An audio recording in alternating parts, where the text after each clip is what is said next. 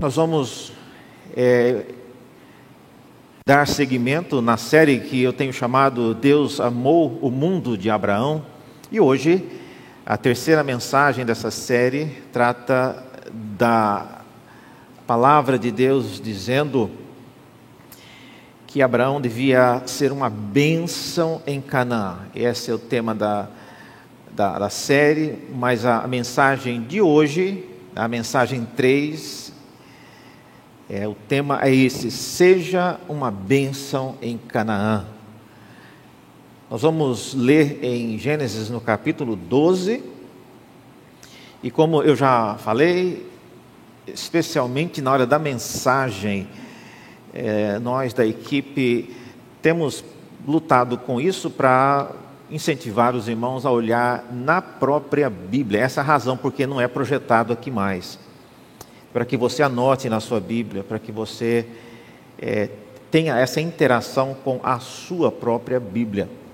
Êxodo, perdão, Gênesis capítulo 12, a partir do versículo 2, mas eu vou ler o versículo 1 mesmo, só para nossa edificação. Diz assim: O Senhor disse a Abraão: saia da sua terra, da sua parentela, e da casa do seu pai e vá para a terra que lhe mostrarei. E aí vem o texto né, de hoje: Farei de você uma grande nação e o abençoarei e engrandecerei o seu nome. Seja uma bênção. Abençoarei os que o abençoarem e amaldiçoarei aquele que o amaldiçoar. Em você serão benditas todas as famílias da terra. E partiu, pois, Abraão como o Senhor lhe havia ordenado, e Ló foi com ele. Abraão tinha 75 anos saiu de, quando saiu de Arã. Abraão levou consigo a sua mulher Sarai e o seu sobrinho Ló, todos os bens que haviam adquirido e as pessoas que lhes foram acrescentadas em Arã e partiram para a terra de Canaã e lá chegaram. Abraão atravessou a terra até Siquém, até o carvalho de Moré, e nesse tempo os cananeus habitavam na terra. E o Senhor apareceu a Abraão e lhe disse: Darei esta terra à sua descendência. Ali, Abraão edificou um altar ao Senhor que lhe tinha aparecido. E passando dali para o monte a leste de Betel, armou sua tenda ficando Betel a leste e Ai a oeste. E ali edificou um altar ao Senhor e invocou o nome do Senhor. Depois, Abraão partiu dali, indo sempre na direção do Negev, ou seja, sempre para o lado sul. Vamos orar mais uma vez, Senhor. Abra nossos olhos para entendermos a tua palavra, ajuda-nos a ter a percepção daquilo que o Senhor quer nos falar. Não queremos apenas ouvir uma mensagem, não queremos é, ter aqui uma experiência ah, de gostarmos, de acharmos bonito aquilo que um pastor fala. Queremos que o Senhor nos desafie, que o Senhor nos deixe incomodados, que o Senhor nos mostre aquilo que precisamos parar de fazer, nos ensine aquilo que precisamos começar a fazer Ajuda-nos, ó Deus, a sermos homens e mulheres tementes a Ti e que sabem aquilo que devem fazer. Oramos e pedimos isso em nome de Jesus. Amém.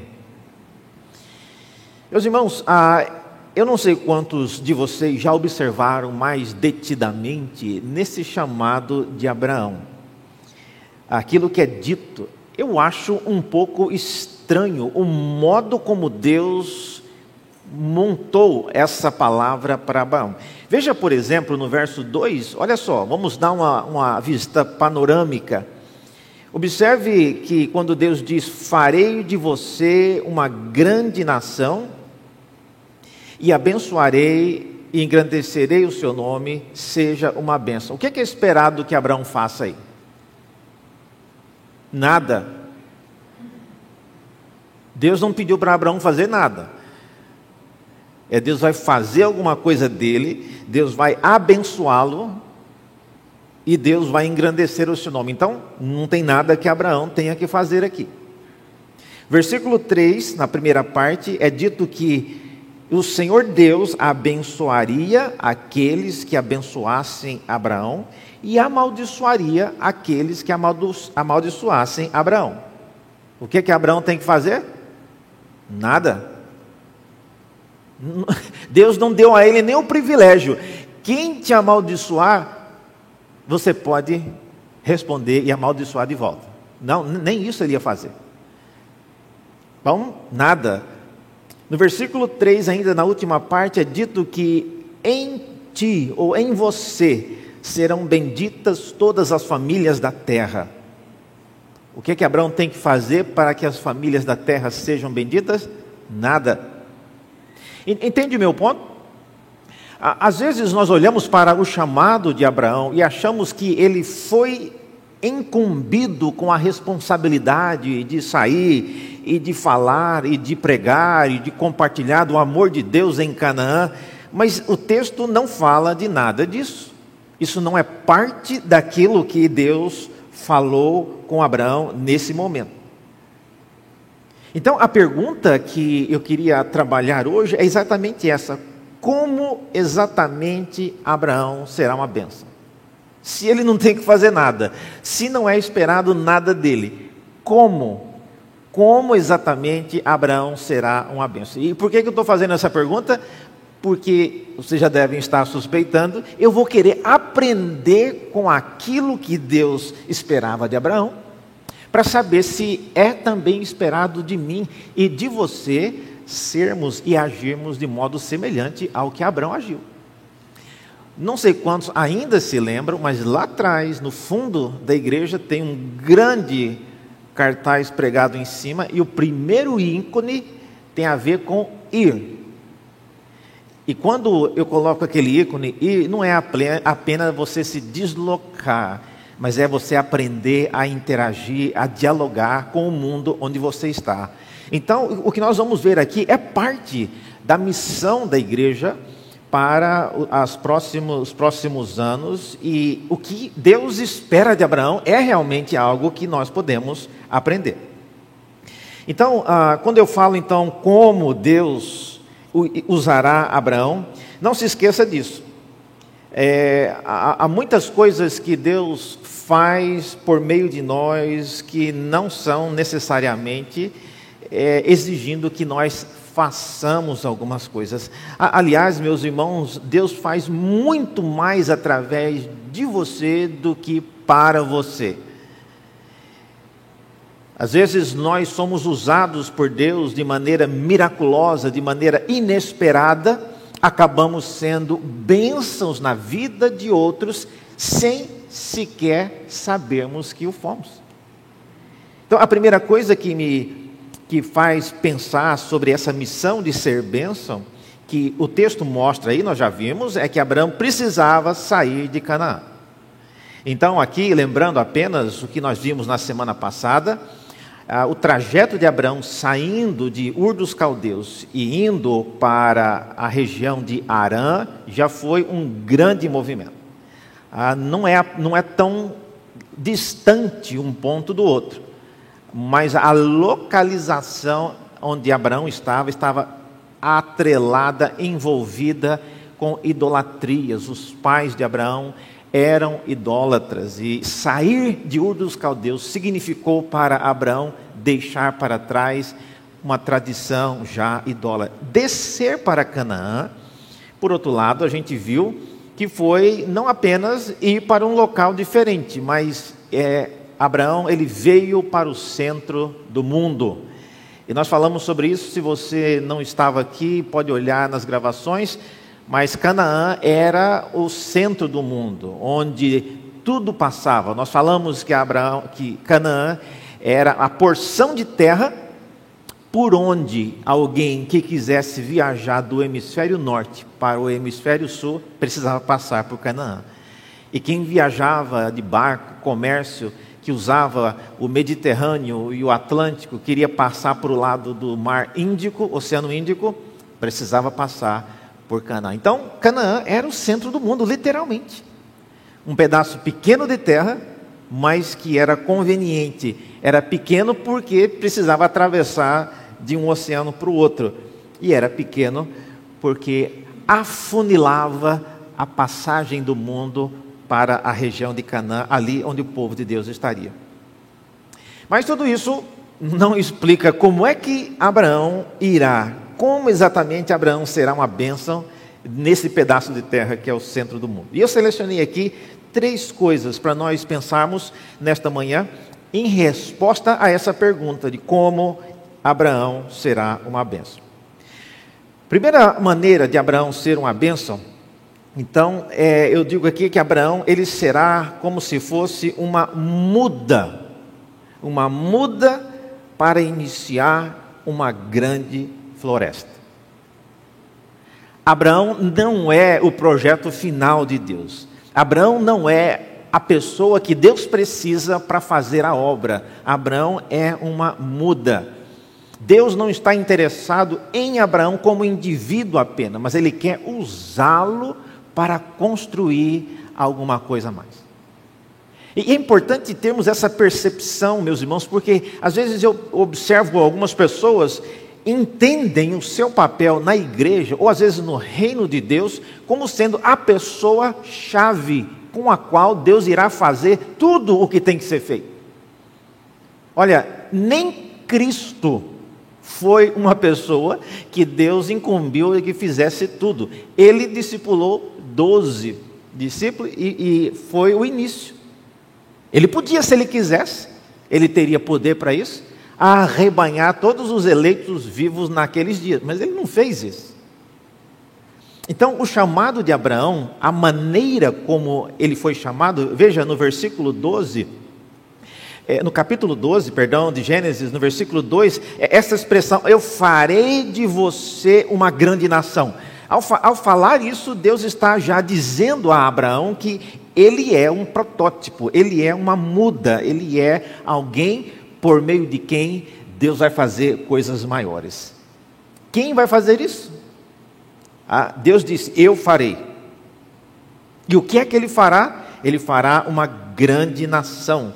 Portanto, Abraão não é de jeito nenhum aquilo que Deus precisa, ele é o protótipo.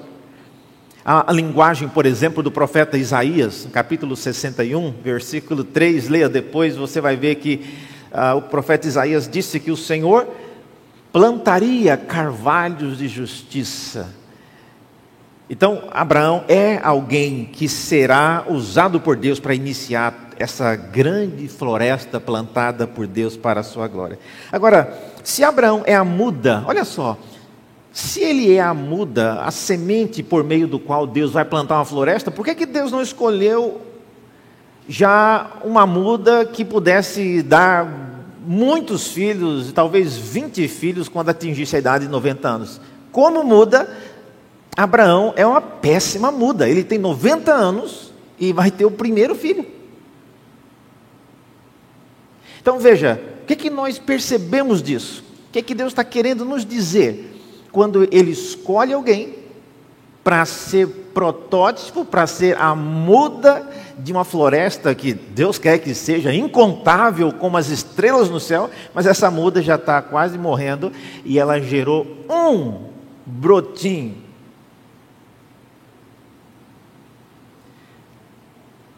Eu não sei quantos têm familiaridade com samambaia. Minha mãe gostava, gosta até hoje. E quando criança, eu lembro disso, as samambaias ficavam na sala da nossa casa, e como criança, eu gostava que a samambaia, ela vai crescendo, tem um brotinho que vai saindo assim, tão bonitinho, e eu gostava de ir lá e quebrar só um brotinho. Achava tão bonitinho aquelas coisinhas verdes pequenininhas, eu estava quebrando ali a próxima folha de samambaia. Até que minha mãe me viu um dia quebrando os brotinhos da samambaia dela, que ela tratava como uma pessoa quase. Mas Abraão é uma folha de samambaia que faz um brotinho desse uma vez na vida quase. Abraão está com 90 anos e o primeiro brotinho dele nasceu. Imagine quanto tempo será necessário para Deus fazer uma floresta de samambaias a partir de Abraão. Vai demorar muito tempo. Qual é a lógica de Deus? Olha, deixe-me mostrar uma coisa para vocês. Diante disso, eu penso pelo menos três coisas. Deus não está com pressa. É a primeira coisa que eu penso. E eu queria que você pensasse nisso. Nós somos pessoas que vivemos com um relógio, vivemos com agenda, nós temos naturalmente pressa para que as coisas aconteçam. Mas olha, se você não sabe disso, deixe eu lhes dizer: Deus não está com pressa. Eu não sei se você já teve que andar com alguém, trabalhar com alguém, fazer alguma coisa com alguém que não está com pressa, e você está com pressa, é terrível, não é mesmo? A vontade de você carregar a pessoa, porque a pessoa não tem pressa. E andar com alguém que não tem pressa é difícil. Então Deus, pelo jeito que ele chamou Abraão, pelo tipo de proposta que ele fez para Abraão, fica claro que Deus não está com pressa. E isso eu posso aplicar para os nossos dias também. Então, não ache, não ache que será na sua gestão, se você foi eleito para alguma coisa na igreja, é na sua gestão que Deus fará tudo o que ele tem para fazer na igreja de Santo Amaro. Certamente, e não tem nada a ver com você, não. É porque a história a história da Bíblia e a história ao longo da, da vida mostram isso. Deus raramente faz tudo por meio de uma única pessoa. A única pessoa que ele fez isso foi em Cristo, que o apóstolo Paulo fala que ele fez convergir todas as coisas em Cristo. Mas fora de Cristo, não se frustre, não cause desespero na vida de outras pessoas Lembre-se disso, Deus não está com pressa. Tá? Agora, isso não quer dizer que também justificativa para você fazer as coisas devagar demais. Eu ouvi uma frase é, esses dias, a pessoa dizendo, né, protelando algumas coisas e com a desculpa, não, é tudo no tempo de Deus. E a pessoa respondeu, olha, Deus criou o mundo em sete dias, então lembre-se disso. Também não vá usar isso como justificativa para você ficar sentado e acomodado. Outra coisa, Deus não tem interesse em que tudo esteja vinculado ao que nós faremos. O chamado de Abraão me mostra isso. Deus não tem interesse em que tudo esteja vinculado ao que nós faremos. Tem a ver com algo que eu comprei, tem a ver com algo que eu escrevi, tem a ver com algo que eu trouxe, tem a ver com algo é, que eu coloquei ou tirei de algum lugar. Não, Deus não tem interesse nisso. Às vezes ele coloca, tira, faz, fala coisas que a gente não tem a menor ideia. Em terceiro lugar, o ritmo de execução do plano de Deus prioriza qualidade e não a quantidade. Isso não tem a ver com quantos membros tem na igreja, tem a ver com a qualidade daquilo que Deus produz. Isso porque, meus irmãos, a, a história ela nos mostra que o Senhor Deus, se Ele quiser, Ele faz as coisas no tempo que às vezes não é o nosso tempo, e ele, o ritmo de trabalho prioriza a, a qualidade. Dependendo do, do tipo de equipamento, do tipo de coisa que você faz, não tem como você apressar, acelerar a, a, a feitura, a execução de uma tarefa. Eu, eu me lembro que eu, eu, fiz um curso de teologia, então olha o tanto que eu entendo de mecânica. Tá? Mas eu fiz um curso de teologia e uma ocasião morava fora do Brasil, precisava fazer um pequeno reparo que era trocar o cabeçote do meu carro. Imagine a, a minha a minha capacidade para fazer isso. Falei, puxa vida, mas eu já fiz um curso de teologia, não é possível que não dê conta de trocar um cabeçote de um carro. E comprei, era a peça era relativamente barata e o conserto seria muito mais caro e eu resolvi fazer. Eu lembro disso, eu me lembro disso porque estava muito frio, devia estar alguns graus abaixo de zero. Trabalhando assim com paletó e apertando os parafusos, frouxando, e quando as ferramentas batiam, assim, quando está muito frio e você machuca, dói muito. E eu estava com pressa. E quando você faz uma coisa com pressa, é uma coisa que requer cuidado, requer uma, um, uma finalização com qualidade, a chance de você fazer uma coisa errada é muito grande. E tirando logo as peças, depois coloquei a peça nova, coloquei tudo de volta, coloquei e, e já pronto para pegar a chave e sair. Eu estou olhando para a garagem, sobrou muita peça na garagem, né? Eu falei, meu Deus, será que estava tudo dentro desse carro? Eu estava pensando já até fazer um bonequinho para o meu filho com as peças que sobraram, mas o, o tamanho das peças que estavam sobrando eu, me deu medo de talvez o carro não funcionar. Mas fazendo uma história longa, curta, de fato, não funcionou. Eu tive que ligar para o meu pai e ele me deu instruções que envolvia exatamente a atenção que se requer de montar uma coisa tão complexa. É, precisa ser feito num tempo, num ritmo que priorize a qualidade. Ah, então, eu esqueci de olhar que havia uma, uma pequena marquinha numa polia que ela tinha que estar combinado, isso para quem entende se chama o carro tem que estar no ponto. E eu mexi com isso, não vi. Meu pai perguntou se eu tinha tirado o carro do ponto. Falei, no, no ponto que ele estava, ele ficou, não saiu de lá. Não, não é esse ponto, é, é outro ponto. Isso mostra, irmãos, exatamente isso. Deus, quando trabalha conosco, ele, ele quer fazer as coisas num ritmo que nos permita ver com cuidado os detalhes daquilo que ele está fazendo, é, do, daquilo que você está conseguindo fazer por meio dele. Assim sendo, a primeira coisa então que Abraão tem que entender e aceitar é que o plano de Deus para ele em Canaã não tem a ver com Abraão em Canaã apenas, mas tem a ver com o que Deus fará com ele e por meio dele. Abraão nem estará lá para ver olha só, para ver o que será feito. Ele vai morrer e a descendência dele irá para a terra de Canaã muito tempo depois. Agora, pense nisso. Se Deus quer uma floresta, você não acha que Deus poderia ter dito: haja floresta? Bum! Apareceu a floresta amazônica já prontinha. Ele não poderia ter feito isso? Poderia. Porque construir algo de maneira tão lenta, tão progressiva. Isso porque, meus irmãos, o que Deus está fazendo não tem a ver com uma pessoa apenas, e Abraão é um grande exemplo disso. Para as gerações que virão posteriormente, é bom que se veja que aquilo que Deus construiu, Ele construiu ao longo dos séculos. É importante que você, como membro da igreja de Santo Amaro, entenda isso.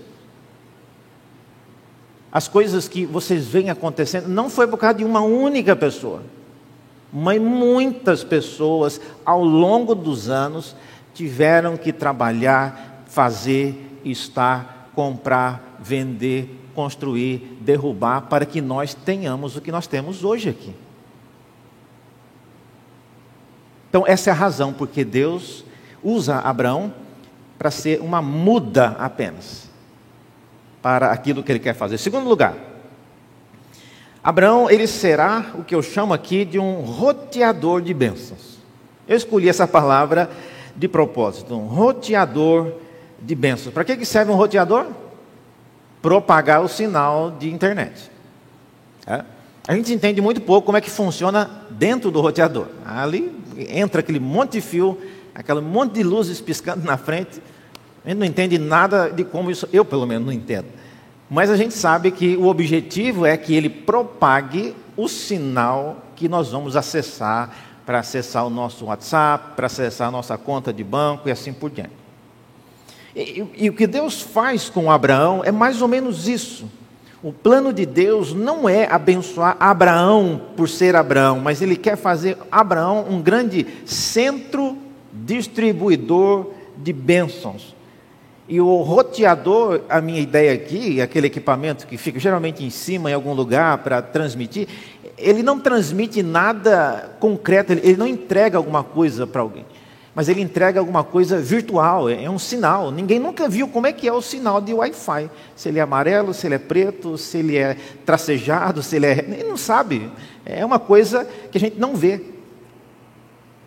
Mas agora pense comigo: Deus não poderia ser Ele mesmo, o próprio Deus, um roteador? E o que, que ele tem que passar por Abraão? Na minha visão, eu acho que isso só piora.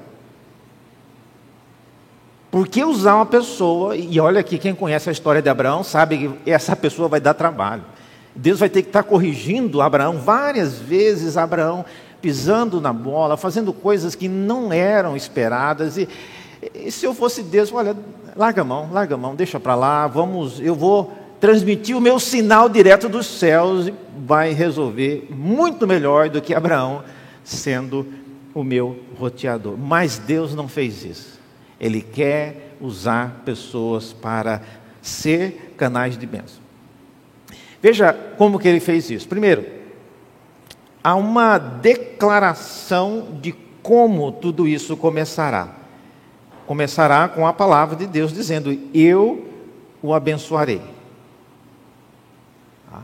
Então, é, começa assim: é Deus quem dá a iniciativa e dá o pontapé inicial, é Ele quem abençoa Abraão, para que a partir disso ele possa ser capacitado a ser esse roteador que transmite bênçãos para outros. Diferente, por exemplo, do que aconteceu com Jacó, não sei quantos se lembram, leia lá depois em Gênesis 32, Jacó encontrou com um anjo do Senhor no chamado Vale do Jaboque. Jacó tinha acabado de preparar-se para encontrar com o seu irmão com quem ele estava brigado, e ele fez todo um preparativo para encontrar com esse irmão dele, colocou vários presentes na frente, mandou ir marchando na frente, e ele foi lá atrás. Então, todos os presentes tinham o objetivo de amaciar o coração do irmão. E a hora que ele faltava somente ele atravessar o rio, aí apareceu esse anjo e não deixou ele passar. A gente não sabe direito o que aconteceu. A Bíblia fala que esse anjo é chamado anjo do Senhor e que talvez fosse até o próprio Senhor Jesus Cristo. Enfim, o fato é que Abraão agarrou nesse anjo e falou: Eu não vou te largar se tu não me abençoares. Então, o que Abraão está fazendo é diferente. Abraão não está agarrando Deus e dizendo: Se o Senhor não me abençoar, eu não vou para Canaã. Não. Ele foi e agora Deus está dizendo que irá abençoá-lo. É, é, é, muito diferente. No caso, a proposta feita de Abraão, então, a Abraão é uma iniciativa de Deus. Segunda coisa também no chamado dele, a declaração, há um, um ponto aqui no versículo 2, há uma declaração formal que, que concretiza esse projeto. Vocês viram aí essa expressão, seja uma bênção, e tem um ponto de uh, exclamação. Seja uma bênção não é uma ordem, olha, vai lá e seja uma bênção. Por que, que eu sei que não é? Porque Deus disse que era Ele quem iria abençoar. Então há, há uma discussão sobre o significado e como traduzir essa expressão. Alguns dizem que é, seria seja uma bênção, uma, uma ordem, um ato solene de declarar, assim como você faz no casamento, né? Eu vos declaro marido e mulher. Então a gente fala isso no modo imperativo para dizer que agora está oficializado. Outra opção seria ah, dizer que eu farei isso a fim de que você seja uma bênção. No texto hebraico é possível também fazer dessa forma. De qualquer maneira, esse momento aqui é um momento onde Deus, de fato, é, declara e faz de Abraão agora uma bênção. Tá? Então, isso é importante. Nesse momento, Abraão ele se torna oficialmente o grande roteador de Deus. Tá? Está valendo, começou vá e seja bênção. Em terceiro lugar, ainda, o processo de propagação. Isso é mais, é mais curioso. O processo de como Deus vai usar Abraão é, é quase esquisito, meus irmãos. Veja, o sinal de, de Wi-Fi que é a bênção só vai ser transmitido por meio de duas interações. Se alguém abençoar Abraão, Deus lá no céu vai abençoar a pessoa. Agora eu pergunto: e se ninguém abençoar Abraão, o que, que vai acontecer? É o famoso nada. Não é um plano, humanamente falando, terrível, ruim. Você depender da maneira como as pessoas agem para que Deus tenha a iniciativa de abençoar. Quantos de vocês já ouviram histórias de vendedores que subestimam o comprador? Não, esse carro não é para o seu naipe, né? Tem um carro usado aqui. Você... Como que você sabe qual naipe eu sou? Eu estou querendo comprar um carro, né? E eu chego na loja. A minha mãe, ela, ela já esteve aqui, já é uma senhora já idosa e ela cuida do acampamento da igreja lá em Cuiabá. E ela foi numa loja de colchões comprar é, um colchão. Aí chega lá, senhorinha, cabelo branco, franzininha, queria comprar um colchão. Dona, é, aí chamou um, uma mocinha lá que nem era vendedora, atende essa senhora aí, né? Essa senhora, pelo jeito, vai ficar aqui o dia inteiro escolhendo colchão e vai lembrar, levar um colchão de 30 reais, né? Só que minha mãe estava comprando para a igreja, ela queria comprar 300 colchões. E a hora que ela falou que ela queria 300 colchões daqueles bons ali, aí o dono da loja, não, esse tipo de venda não é com essa mocinha, não, é com outro vendedor. E a minha mãe falou, não, agora eu quero que toda o benefício vá para essa pessoa que se dispôs a me ajudar. Isso porque, meus irmãos, a maneira como Deus quer usar Abraão irá depender do modo como Abraão irá reagir. Então, Abraão, no caso, é, é, é, o vendedor que vai ter que julgar e vai ter que olhar né, e, e não ter é, é, esse preconceito. Então, o processo da bênção, ele é assim. É um método que a gente chama retributivo. A bênção só seria dispensada aos que abençoassem Abraão. E ela, a, a maldição também, também seria é, evocada sobre aqueles que amaldiçoassem Abraão. Agora, isso nos faz pensar quais situações alguém abençoaria. Por, por que, que uma pessoa abençoaria Abraão? Ou por que, que uma pessoa amaldiçoaria Abraão? Vocês devem se lembrar, por exemplo, que é, Abraão, em Gênesis logo depois desse texto que nós lemos, ele vai para o Egito com a esposa dele. E ele inventou aquela história de que minha esposa não é a minha esposa, é a minha irmã, e acabou que o rei do, do Egito, o faraó, pegou a esposa dele, levou para a casa dele, e isso trouxe maldição, castigo sobre a família de faraó, porque Abraão mentiu. Mas, mas isso não é parte do que Deus está falando aqui. Isso já é um desvio de finalidade. A única pessoa que abençoou Abraão, que a gente sabe, foi Melquisedeque. No capítulo 14 de Gênesis, Melquisedeque encontra-se com Abraão, logo depois de uma batalha, e ele abençoa. Mas isso também não é parte. Melquisedeque era um sacerdote do Deus Altíssimo, ele não precisava né, da bênção de Deus por meio disso que Deus está fazendo com Abraão. Então, quais são realmente as situações que levariam alguém a abençoar Abraão? Abençoar Abraão, irmão, significa você dizer a respeito de alguém: Bendito seja Abraão, por causa daquilo que ele faz, por causa daquilo que ele é e do local onde ele está, como nós veremos já já. Veja, e em quarto lugar, eu queria que você, por gentileza, abrisse agora em Gálatas 3:8. Veja como o apóstolo Paulo entende a missão de Abraão. Olha só o que o apóstolo Paulo diz sobre esse fato de Abraão ser chamado ou de ter recebido a incumbência de ser bênçãos, dizendo que em todas as, todas as famílias da terra seriam abençoadas por ele. Gálatas capítulo 3.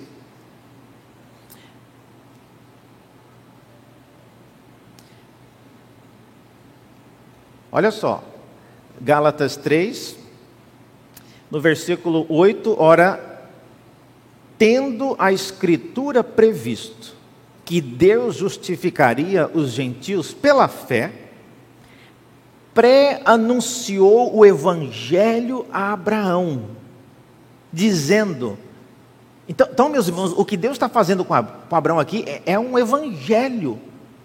E aí, Paulo cita o que está lá em Gênesis: Em você serão abençoados todos os povos. De modo que os que têm fé são abençoados com o crente Abraão. Então, abençoar Abraão, conforme a interpretação que o apóstolo Paulo faz, é crer. Crer naquilo que Deus está fazendo no meio do seu povo por meio de agentes como Abraão. Então, o que Deus fez com Abraão é um protótipo, é um modelo. Abraão é uma muda, como eu disse, é um modelo de pessoas que serão usadas por Deus para gerar fé em outras pessoas. Meus irmãos, isso é muito sério, porque a maneira então como você anda a maneira como você transita no meio de pessoas não crentes, isso tem uma implicação importante. O primeiro ícone lá da nossa missão é ir. E você não precisa ir para o Japão, porque se você não tem nenhuma influência aqui no Brasil, quando você conhece as pessoas, se você for para o Japão, ou para Indonésia, ou para Conchinchina, não vai fazer diferença nenhuma, você ninguém vê você aqui que dirá na Conchinchina? Então, o, o, problema não é você querer ir para outro país. Não tenho nada contra missionários irem fazer isso. Não. Mas estou dizendo que nós aqui na Grande São Paulo estamos à semelhança daqueles que estiveram em Canaã. Nós estamos no meio de uma população de 22 milhões de pessoas. O estado de São Paulo tem 49 milhões de pessoas. É o que o mundo na época do Império Romano tinha na época. Então você está, não tem essa desculpa de você, eu não vejo gente, passo a semana inteira e não vejo ninguém. Olha, se você não vê ninguém, ah, aqui na igreja você está vendo, mas é impossível você sair daqui e não encontrar com ninguém. Você sai como para casa? Você sai reto para o céu? Você tem que andar na rua, você vai ter que ver alguém. Em terceiro e último lugar, Abraão, na promessa que Deus faz a ele, como ele será bênção, eu quero concluir com isso, é Abraão representará um nome em Canaã. Diz aí que eu engrandecerei, é essa expressão que ele usa, não é mesmo? Eu engrandecerei o seu nome. Engrandecer o nome de alguém envolve pelo menos três coisas. Primeiro, é você criar uma visibilidade para uma pessoa em uma sociedade. Tá? Tem pessoas que têm o nome visível, tá? É, são pessoas mais conhecidas e, e o nome é importante. não estou falando de ter o nome limpo na praça, não é isso não. Isso é importante também, mas tem pessoas cujo nome são conhecidos e Deus irá fazer isso com Abraão. Eu já falei que isso tem a ver com o que ah, Abraão estava abandonando, que era um projeto da Torre de Babel, onde as pessoas preocupavam-se com o nome, agora Deus está dizendo: Eu vou te dar um nome.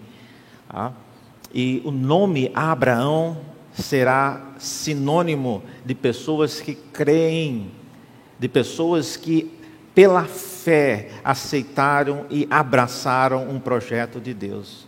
Ah, qual é o seu nome? Ah, como é que as pessoas conhecem você?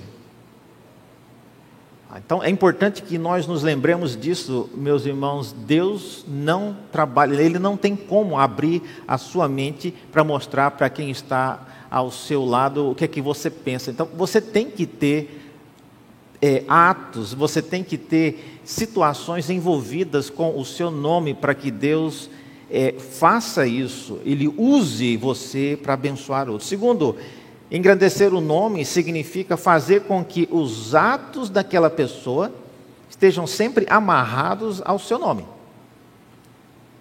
Quem fez isso aqui? Ah, isso aí só pode ser Fulano.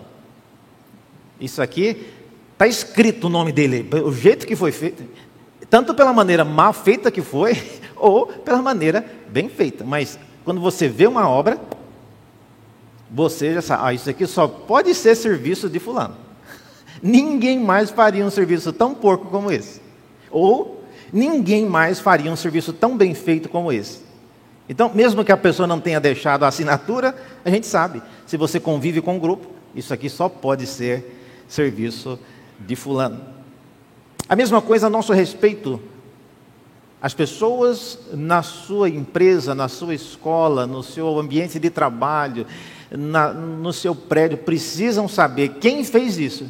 Só pode ter sido a senhora do apartamento 407 ou o irmão de tal lugar.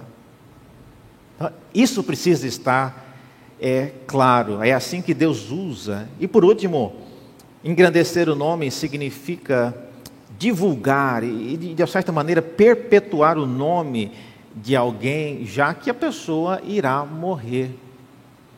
Então, quando Deus prometeu engrandecer o nome de Abraão, foi muito mais do que a própria vida de Abraão conseguia fazer. Tem gente que já morreu e até hoje a gente menciona o nome da pessoa. Tá? Ontem esteve visitando aqui, na, teve uma reunião do presbitério aqui na, na, na IPSA, e o presidente da denominação da IPB esteve aqui. E quando, logo que ele entrou, ele é essa igreja do reverendo Jacó Silva.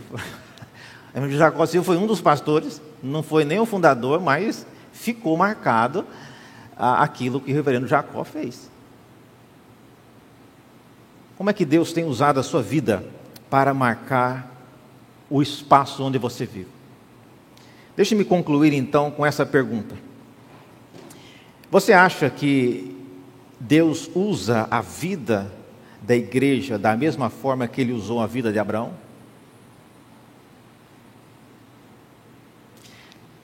Você acha que Deus usa? Se ele usa, então Deus está esperando que as nossas ações despertem nas pessoas ao nosso redor o desejo de falar, maldito membro da igreja de Santa Amaro. Ou, bendito seja esse membro dessa igreja de Santa Amaro. E quando a pessoa faz isso, Deus irá então abençoar em resposta.